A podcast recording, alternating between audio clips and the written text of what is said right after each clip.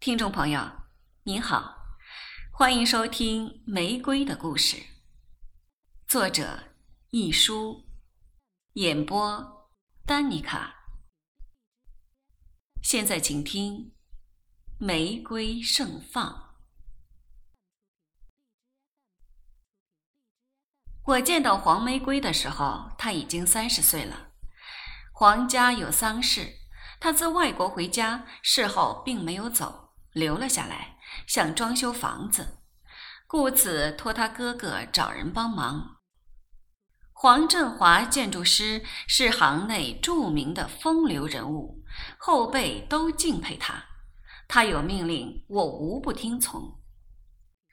见到黄玫瑰的时候，我震惊于她的美貌。那是一个雨天。赶到黄宅的旧房子，因塞车的缘故迟了二十分钟。我又忘记带伞，冒雨奔上楼，淋湿半条裤子，急急按铃。门一打开，我呆住了。我相信我的嘴巴一定张得大大的合不拢，因为我一向不迷信美女，认为女人得以气质取胜。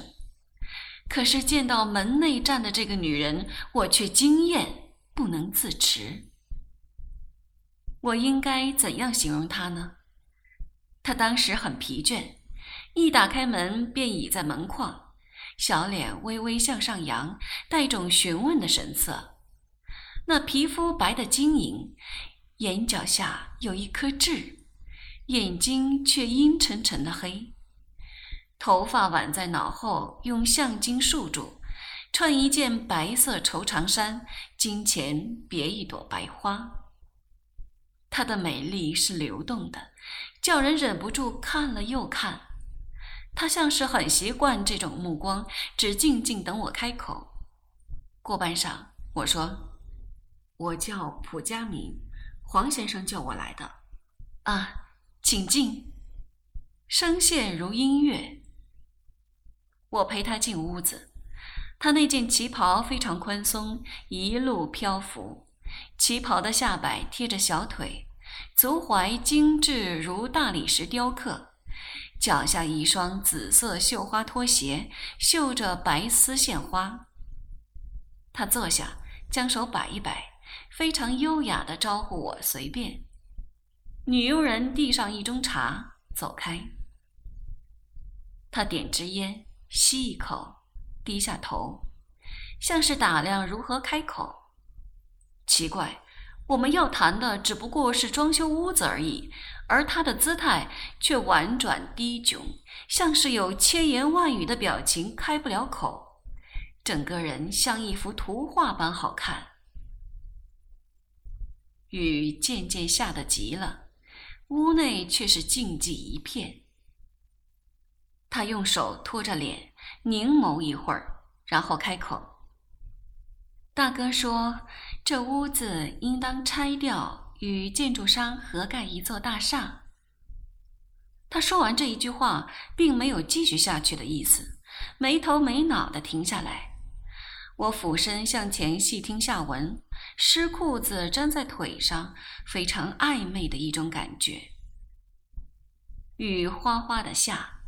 露台外的细竹帘子啪啪地铺着墙壁。我遭了迷惑，在这阴暗的老式厅堂内，我对着一个陌生美丽的女人。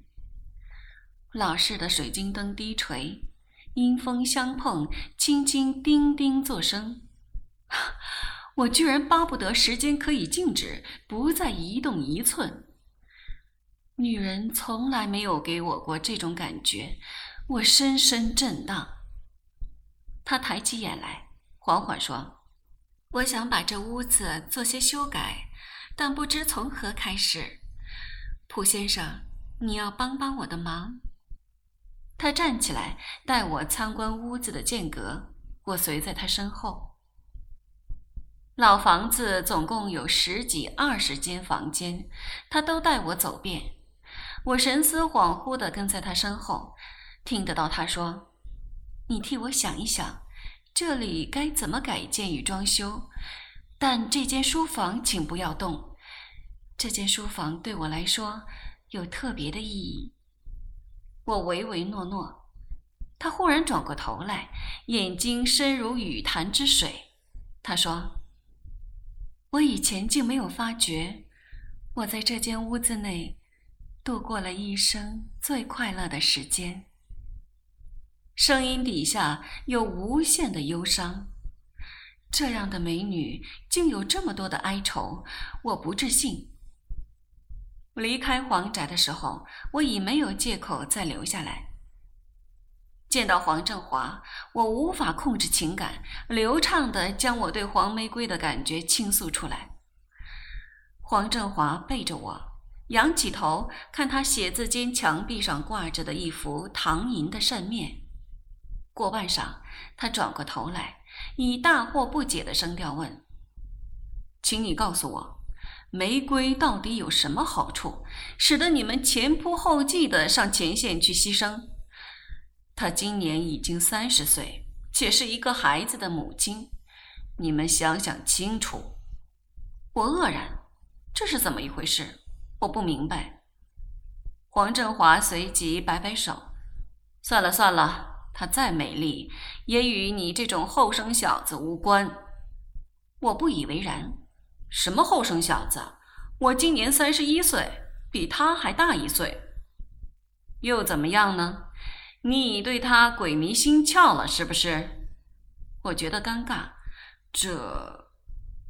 他大力敲一下桌子。玫瑰真是我心头一条刺。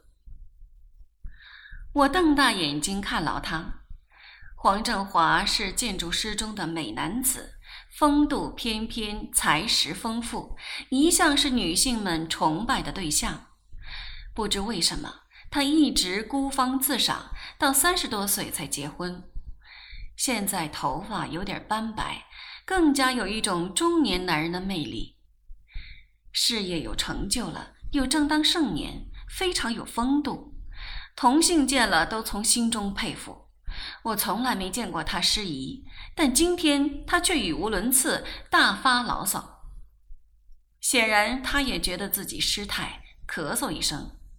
我说：“我没想到她那么年轻。”她是我的小妹。黄振华说。这时候，黄太太推门进来，见到我便笑说：“怎么，佳敏？”你去过老房子了？是。你觉得如何？他笑问。很好的一座房子，大有作为。我说。他点点头，坐下来。黄太太是一个优雅的女子，城里那么多女人，就属她有格。她与黄振华真是天作之合，无懈可击，一对璧人。我说。我见到了房子的女主人，玫瑰。你见到玫瑰了？他问。是的，她现在是房子的女主人。母亲把老房子传了给玫瑰。黄振华说：“最理想的做法应是拆掉它，盖大厦，以母亲的名字命名。”黄太太温和的笑。玫瑰做事全凭感性，不可理喻。我希望从黄太太那里得到有关黄玫瑰的消息，因此说：“我们出去吃杯茶。”我挽起他的手臂。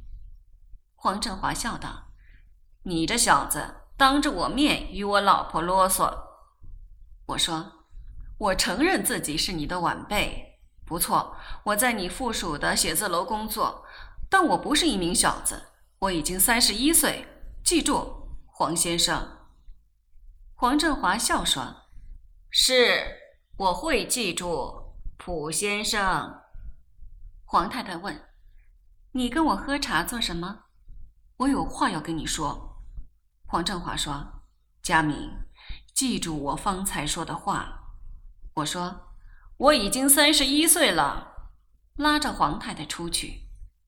黄太太一边问一边笑：“你这孩子是怎么了？今天巴不得把出生纸粘在额角头上，每分钟都告诉人你已经三十一岁。”